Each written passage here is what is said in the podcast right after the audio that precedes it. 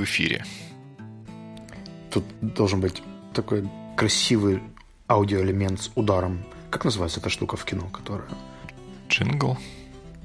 Не, мне кажется, что, знаешь, вот когда они отбивают дубль там 5, дубль 6, такая табличка с action и, погнали.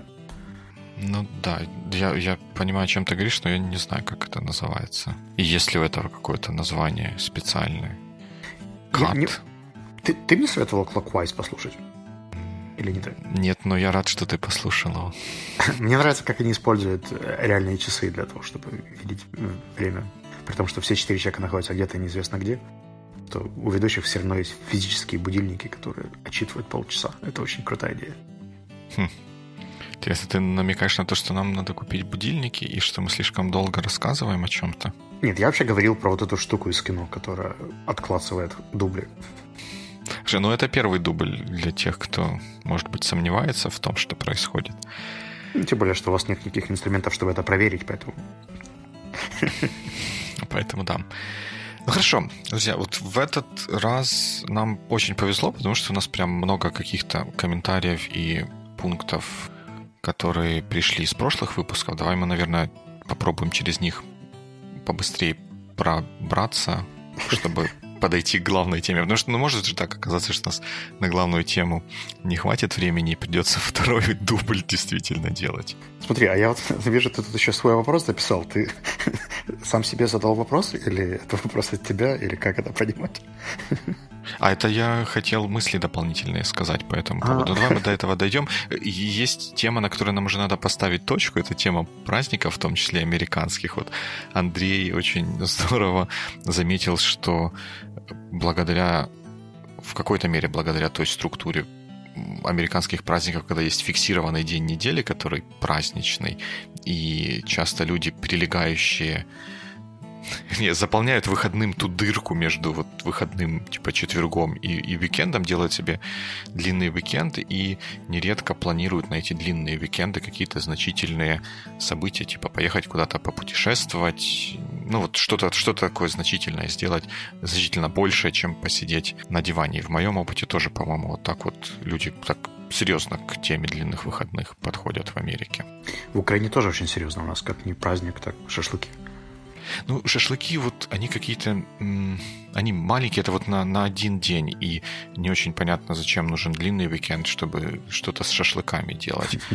А вот мои ощущения были, что люди действительно какие-то многодневные мероприятия планируют именно на тогда, когда есть длинный, длинный уикенд.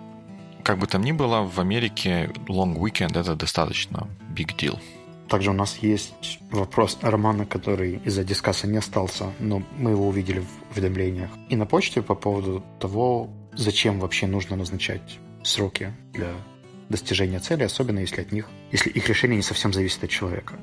И я думаю, что поскольку вопрос начинался с слова Вячеслав, то...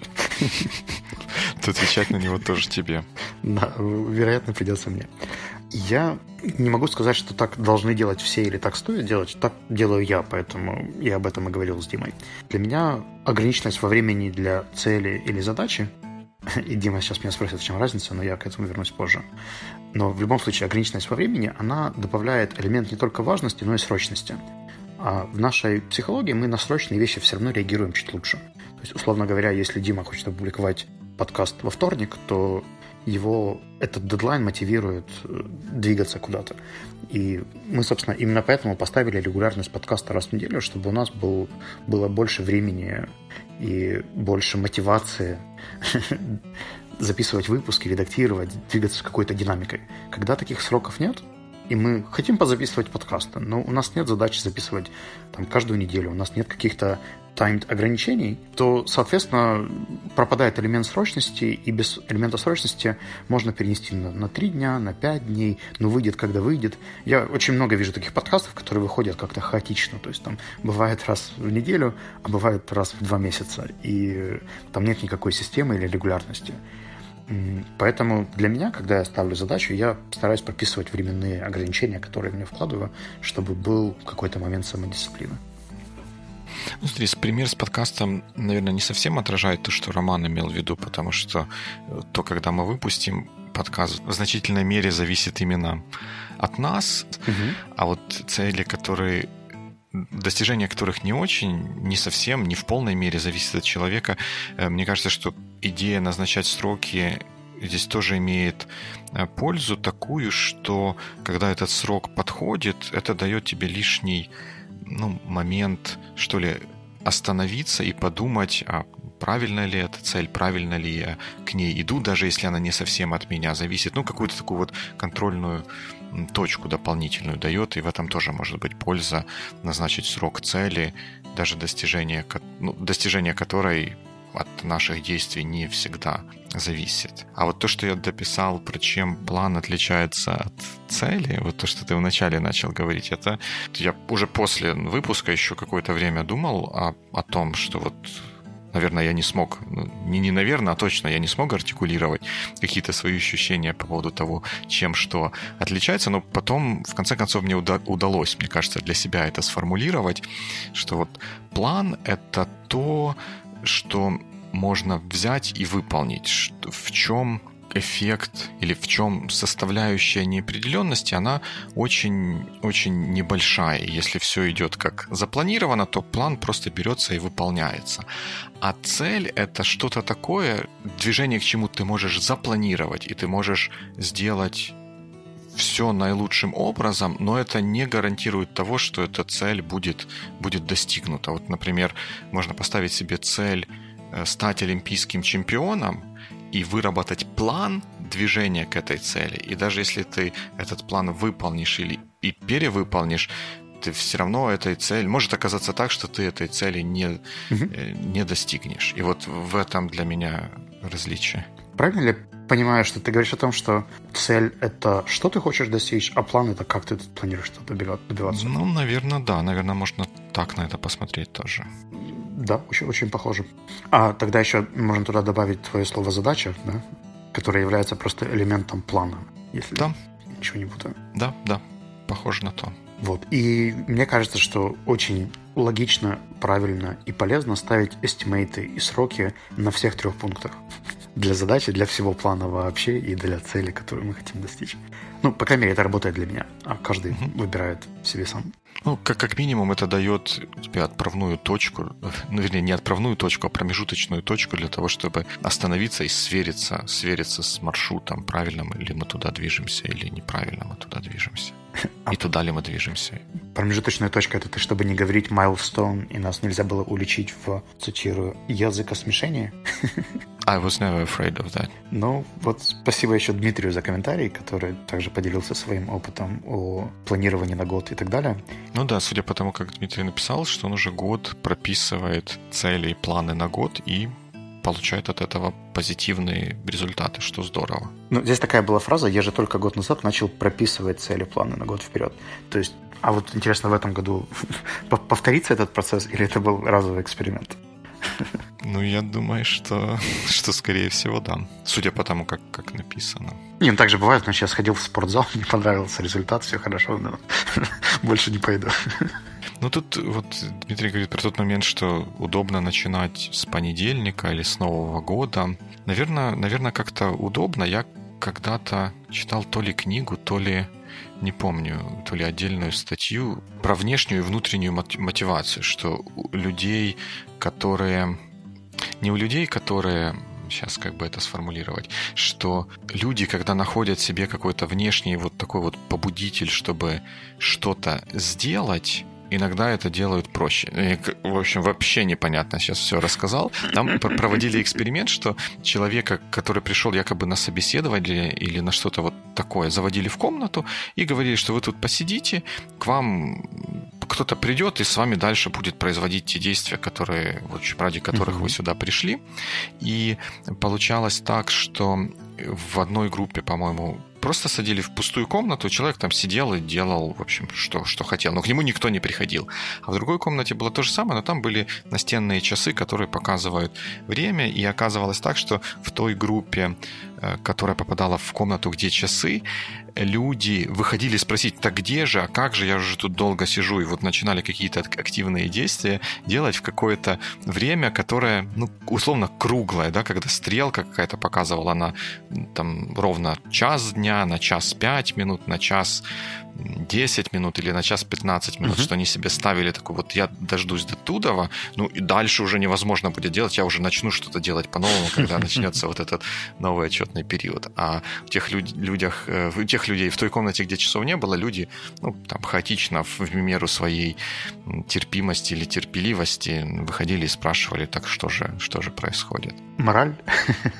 Ну, мораль такая, что если вот такое привязка к каким-то годовым, годовым циклам, ну, каким-то календарным циклам помогает нам сдвинуться с мертвой точки и начать что-то делать по-новому лучше, это хорошо. Даже несмотря на то, что у этого есть некая такая, может быть, самоманипулятивная составляющая, но если это делает нас лучше, то, то это хорошо.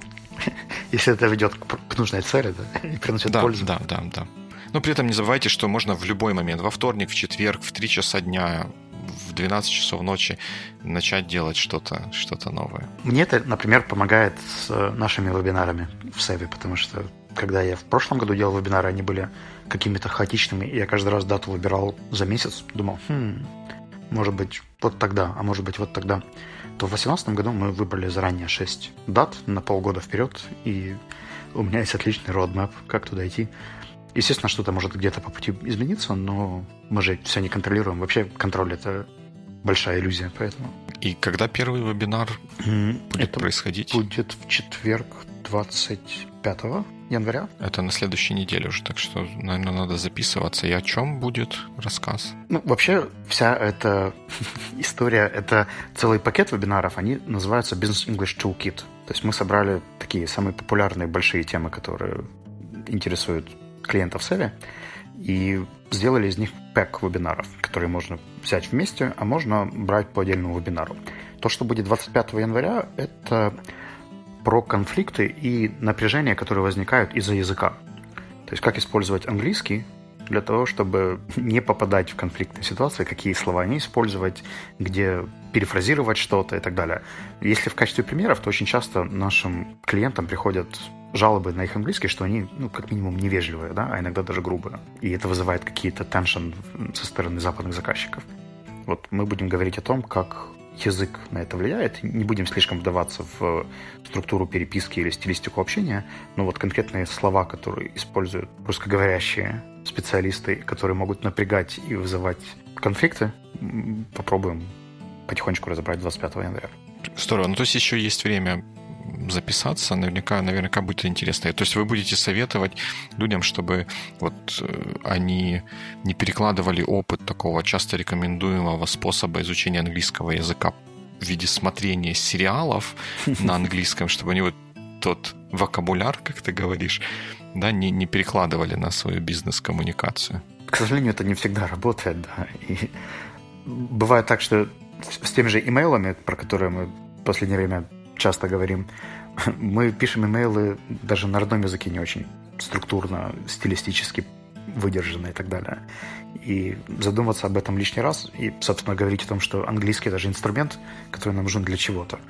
Кому-то смотреть сериалы, а кому-то, может быть, писать письма или вести переговоры, или, может быть, разруливать конфликтные ситуации то как раз им и нужен Business English Toolkit. Ну, в общем, записывайтесь на следующий вебинар. Ссылка будет в описании.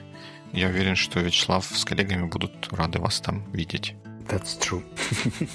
Слушай, а там в Фейсбуке я видел еще один пост, тоже про имейлы, и там были слова free email review, но я не очень понял, кто на ком стоял и что это вообще такое. Ну, расшарил, спасибо. Ну, я же вот, в общем, добрый Лоя- лояльный называется. Нет, лояльный это если я вас не ругаю, а добрый это если я что-то полезное делаю. Да? Ладно, тогда ты полезный. Ну да, у нас один из проектов, который мы делаем, это BEST, э, тест по бизнес-скиллам. И, естественно, очень часто используемый инструмент там — это email review. То есть, когда мы берем email и смотрим на него с разных сторон, с точки зрения структуры, с точки зрения английской грамотности и accuracy, и с точки зрения стилистики. Это такой себе giveaway, который, я думаю, к моменту публикации подкаста уже пройдет, но мы планируем его делать с какой-то регулярностью, поэтому можно подписываться на страницу Севи и следить за такими штуками. Работает каким образом? У тебя есть, например, твой email, который ты куда-то как будто отправлял и считаешь хорошим или плохим и у тебя есть о нем какое-то mm-hmm. свое мнение.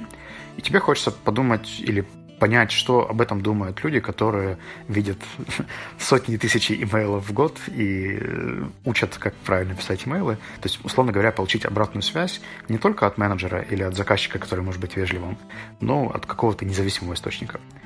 В эту пятницу, получается, в прошлую пятницу, для тех, кто слушает, три человека рандомным образом получат возможность вот так отревьюить или просмотреть, дать, получить обратную связь на свои или чужие письма, которые им интересны. Это в таком приватном порядке будет происходить? То есть, если я мое письмо выберу, то я узнаю, что в нем плохого?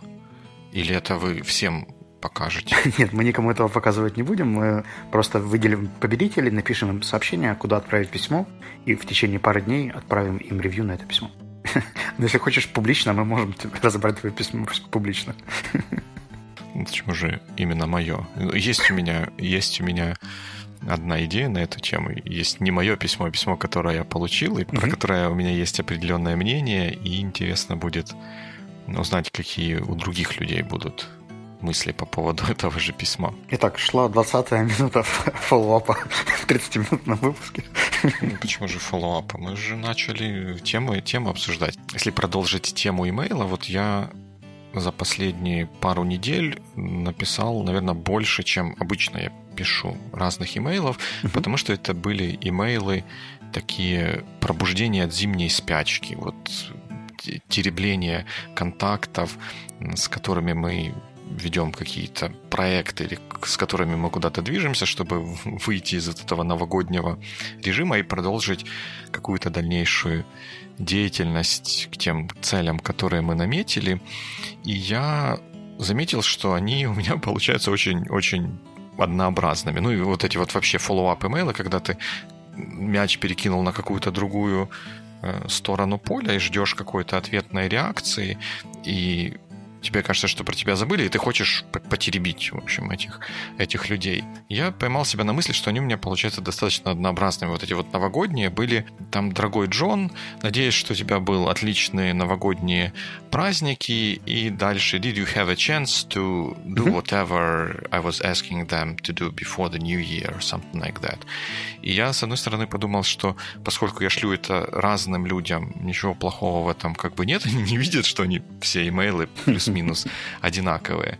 А с другой стороны, я подумал, что с некоторыми людьми приходится их теребить по нескольку раз или в течение всего всей длительности проекта им несколько раз слать э, вот такие вот follow-up имейлы. И если они будут одинаковые, то это может быть как-то не очень здорово, здорово выглядеть. И вот я задумался о том, как можно внести туда какое-то разнообразие. И можно ли его туда как-то внести. Ты знаешь, мне кажется, этот вопрос, он очень смежный с э, вопросами small talks, которые ты делаешь во время, до, после звонка и так далее. Это большая проблема для многих людей, потому что вопрос, о чем говорить, о чем писать, ну, в смысле в том, что не связано с э, прямой темой, да, или прямым вопросом, который есть, но вот эти вот небольшие вступления, которые в начале кола происходят или в начале письма.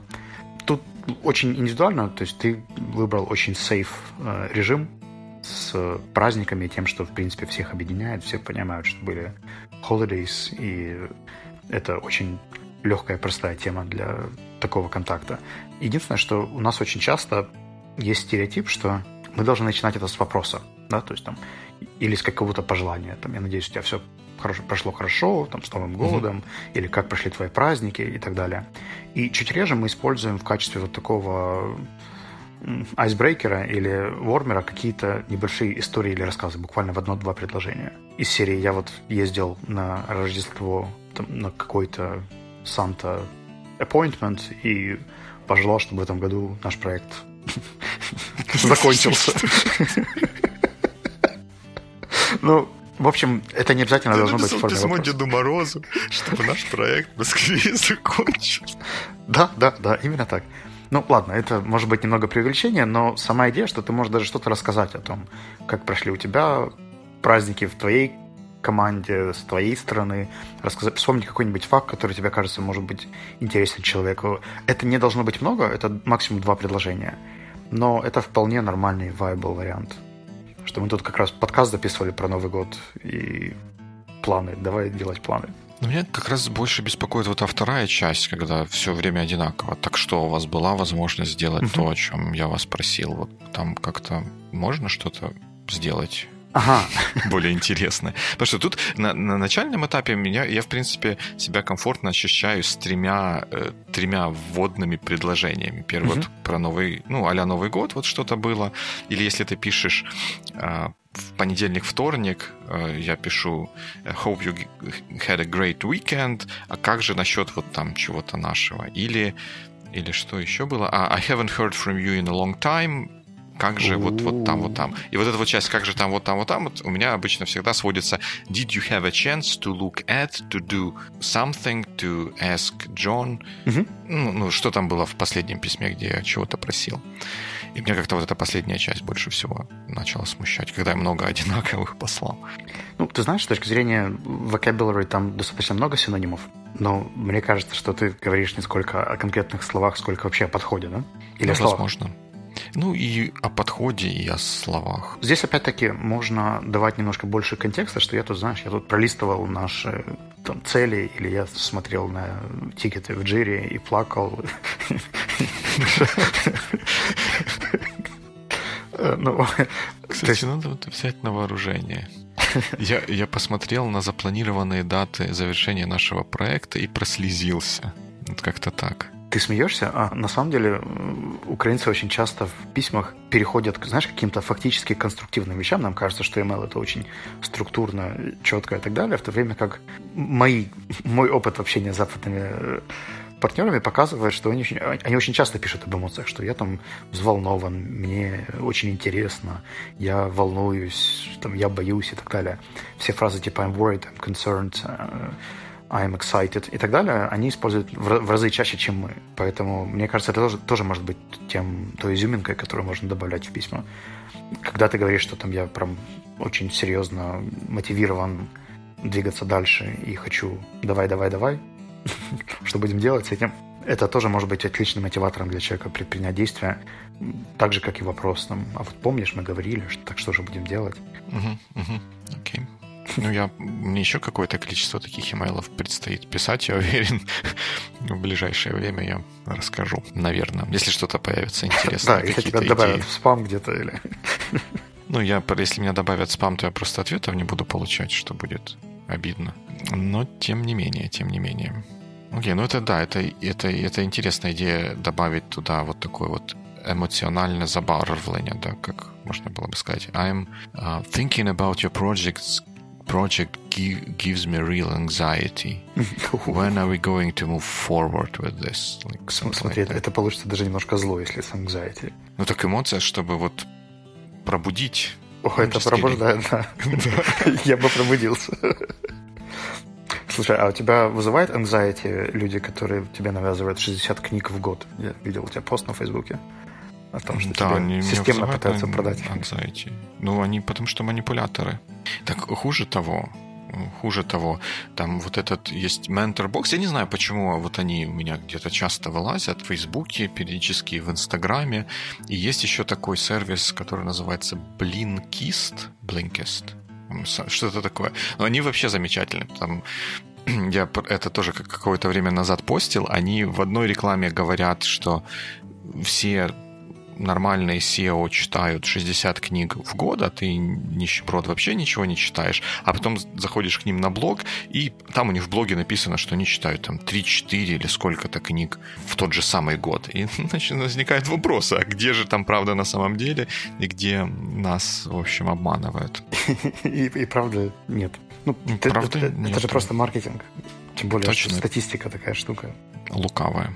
Ну а сколько надо читать книг в год? Я, во-первых, не принимаю слово «надо», а во-вторых, почему ты меня спрашиваешь? Сколько книг тебе хочется прочитать? в этом году? И сколько книг не тебе хочется, потому что это абстрактный эфир какой-то мировой, который никому не нужен. Сколько книг ты хочешь прочитать в этом году? Я хочу прочитать много книг в этом году. Я могу сделать даже эксперимент. Я сейчас подойду к своей книжной полке и посмотрю, сколько у меня там стоит в очереди книг. Один, два, три, четыре, пять, шесть, семь, восемь, девять, десять купленных бумажных книг, которые ждут моего прочтения еще. Но при том, что у меня уже в копилочке четыре с половиной в этом году есть. Хм, это интересно. Судя по всему, ты больше читаешь бумажные книги, чем какие-то другие. Я думаю еще попробовать с э, Kindle почитать, посмотреть, как у меня там будет заходить. Ну, пока что да. То есть тебе не жалко мертвых деревьев и вот это все? Если бы мне было жалко мертвых деревьев, я бы пошел и закрыл какую-нибудь газету или вот эти вот киоски, которые стоят с журналами. Потому что они несут смысла, пользы и value того, что там печатается, очень низкая. А вот mm-hmm. книга, которую, над которой работают дизайнеры, редакторы, которая вычитана и так далее, она меня очень радует. Потому что я, честно говоря, больше предпочитаю читать э, в электронном виде всякие, ну и книги, и другие какие-то материалы. И э, для меня секрет, ну не не секрет, а для меня вот это предпочтение, оно формируется вокруг того, что это просто удобнее. Ну вот так, так получается, что у меня чтение это ну, пока еще недостаточно такая вот плановая активность, и угу. я э, там, где это возможно, стараюсь заполнить чтением какие-то другие периоды времени, и здесь удобство играет решающую роль, что я у меня всегда под рукой есть что-то, с помощью чего я могу продолжить чтение mm-hmm. того, что я, что я читал. И в этом плане бумажные книги, хотя они, конечно, дают, безусловно, приятные тактильные ощущения, вот в этом плане для меня не очень работают. Ты знаешь, ну, по крайней мере, сейчас. Кроме тактильного ощущения есть еще один важный момент. Возможно, опять-таки, Kindle его исправит, но пока что мне кажется, что читать не с экрана, это чуть более фокусирующее и успокаивающее, чем читать с ноутбука, айпада или телефона. Я сейчас не включаю в этот список электронные книги, потому что там, скорее всего, все по-другому. Но когда я читаю какие-нибудь там manual статьи и так далее, всегда есть риск э, каких-то входящих сообщений или еще чего-то. Но даже если закрыть все вкладки и так далее, выключить Wi-Fi, то все равно есть какой-то anxiety того, что ты сидишь за компьютером и приходят мысли какие-то рабочие в голову. И ты не можешь до конца сфокусироваться. Ну, я, по крайней мере, не могу до конца сфокусироваться на том, что происходит. Плюс у меня есть правило последний час дня проводить без каких-то очень активных действий со скринс, с экранами. И э, ноутбук меня, что ли, будоражит, и я потом сложнее засыпаю и хуже сплю. А если я почитаю тот же час бумаги, то я сплю намного лучше. Потому что как-то, может быть, глаза успокаиваются, может быть, мозг не смотрит на все эти иконки со слайками Trello и не думает о каких-то непонятных вещах. Потому что все равно, когда мне хочется, например, о чем-то подумать, я читаю книгу, я могу ее отложить на секундочку, взять блокнот, записать какую-нибудь мысль, которая мне туда пришла, и вернуться опять к этой же странице. А если я куда-то нырну в компьютере, там пойду куда-нибудь записывать в электронные записи, то там же явно будет какая-нибудь соседняя запись. Ну, в общем, это намного хуже в плане фокуса, чем просто бумага и просто блокнот. Хм, интересно, что когда ты говоришь про чтение вот такое вот электронное, хм, ты в первую очередь, ну, как, как, как мне показалось, вспоминаешь компьютер, потому что у меня чтение электронное это вообще никогда не компьютер. Как-то, ну, не знаю, меня компьютер только с работой ассоциируется, и тут ты на 100% прав, потому что куча мигающих, ну, не мигающих, я надеюсь, что не мигающих каких-то иконок, но просто само их наличие, конечно, отрывает от этого всего, но, например, тот же самый iPad или телефон, вот для меня они вполне с этим справляются. Конечно, да, тут есть опасность, что ты все равно в паре кликов или в паре тэпов от какого-нибудь Твиттера или какого-то другого отвлекающего фактора находишься.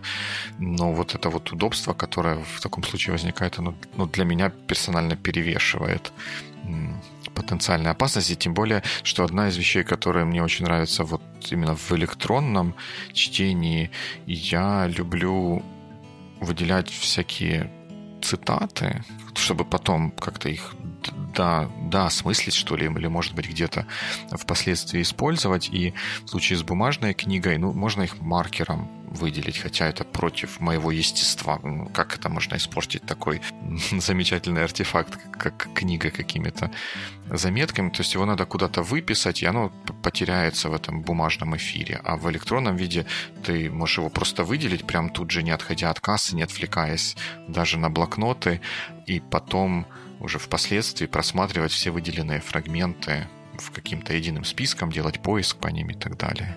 Знаешь, очень прикольно, потому что у меня работает абсолютно наоборот.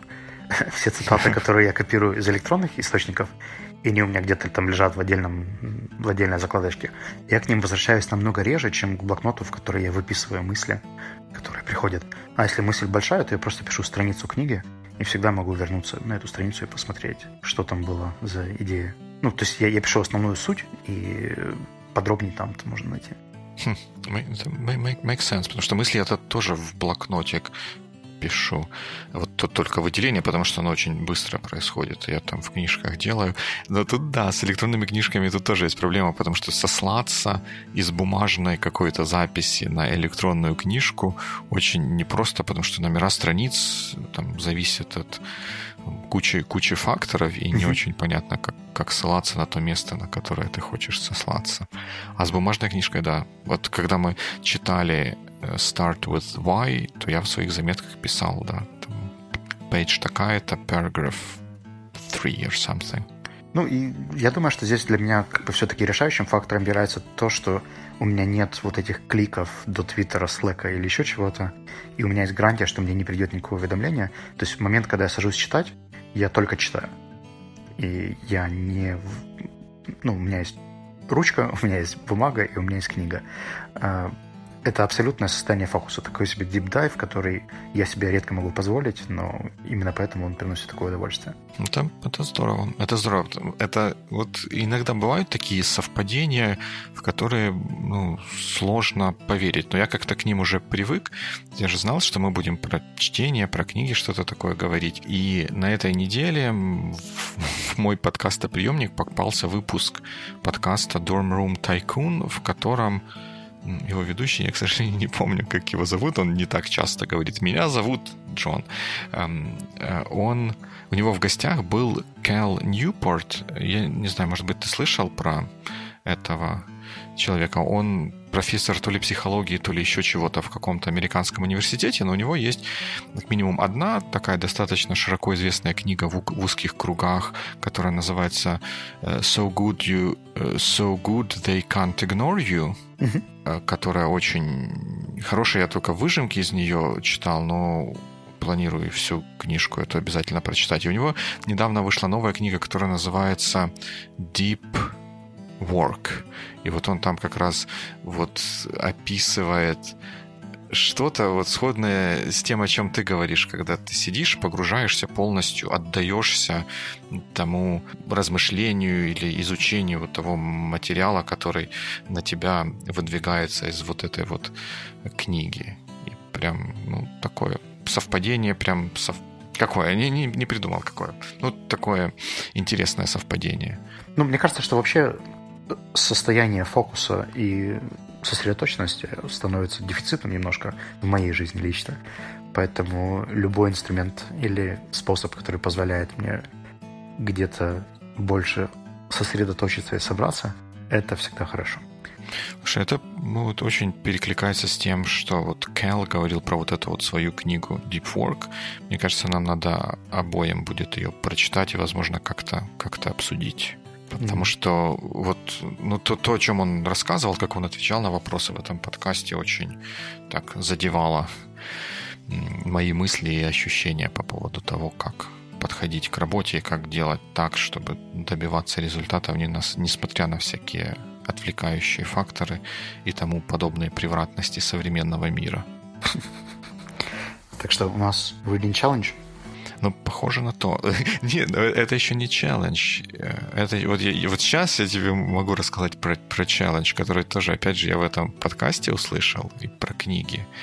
Но книгу мы прочитаем, да? Угу. Ну, я как минимум как минимум точно, точно прочитаю, может быть, мы сможем ее потом обсудить.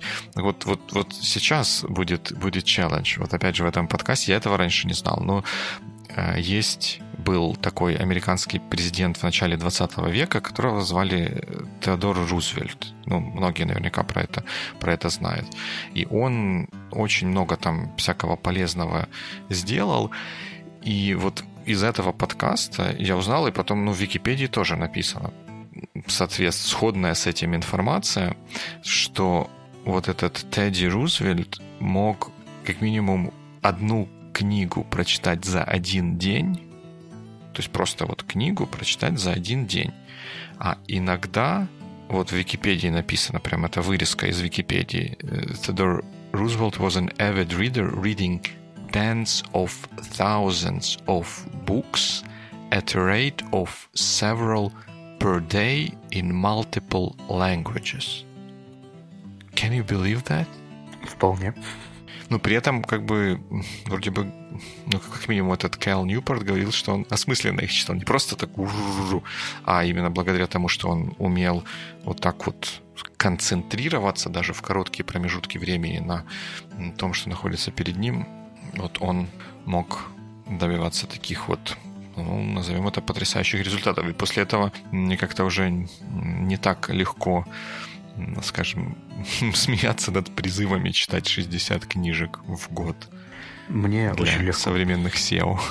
Потому что ну, те рекламы, о которых ты сейчас говоришь, 60 книг в год, говорит, говорится в основном о бизнес-литературе. А uh-huh. в контексте Рузвельта это, скорее всего, были в основном художественные книги. То есть не было такого количества бизнес-штуки, которые там с графиками, табличками, вниканием в разные парадигмы, разными инструментами, которые нужно было применять и так далее. То есть там, скорее всего, были какие-то художественные книги классиков, э, может быть, какие-то дневники, э, мемуары и так далее, которые читаются в разы легче и быстрее и не требуют такой, наверное... Как, как будет digestion по-русски? Переваривание. Ну да, не требует такого большого переваривания информации, как бизнес-литература. Может быть, ну, наверняка тогда не было какой-то бизнес-литературы в современном понимании этого слова, но, тем не менее, мне кажется, что по роду его деятельности наверняка он э, уделял внимание тому, что называется non-fiction, это может быть какие-то исторические, экономические, такого рода Но оно все равно считается в разы, в разы легче и интереснее, чем вот то, что сейчас является бизнес-литературой. То есть, когда я, например, даже перечитываю книжку типа Getting Things Done, я все равно очень часто останавливаюсь, думаю о каких-то вещах, при, примеряю mm-hmm. на то, что я делаю. А когда я читаю другую литературу, причем неважно, fiction или нон-фикшн, я иногда читаю дневники чьи-то и так далее. Это вот из тех книг, которые я прочитал в этом году, три были художественными. Поэтому первую я прочитал за день.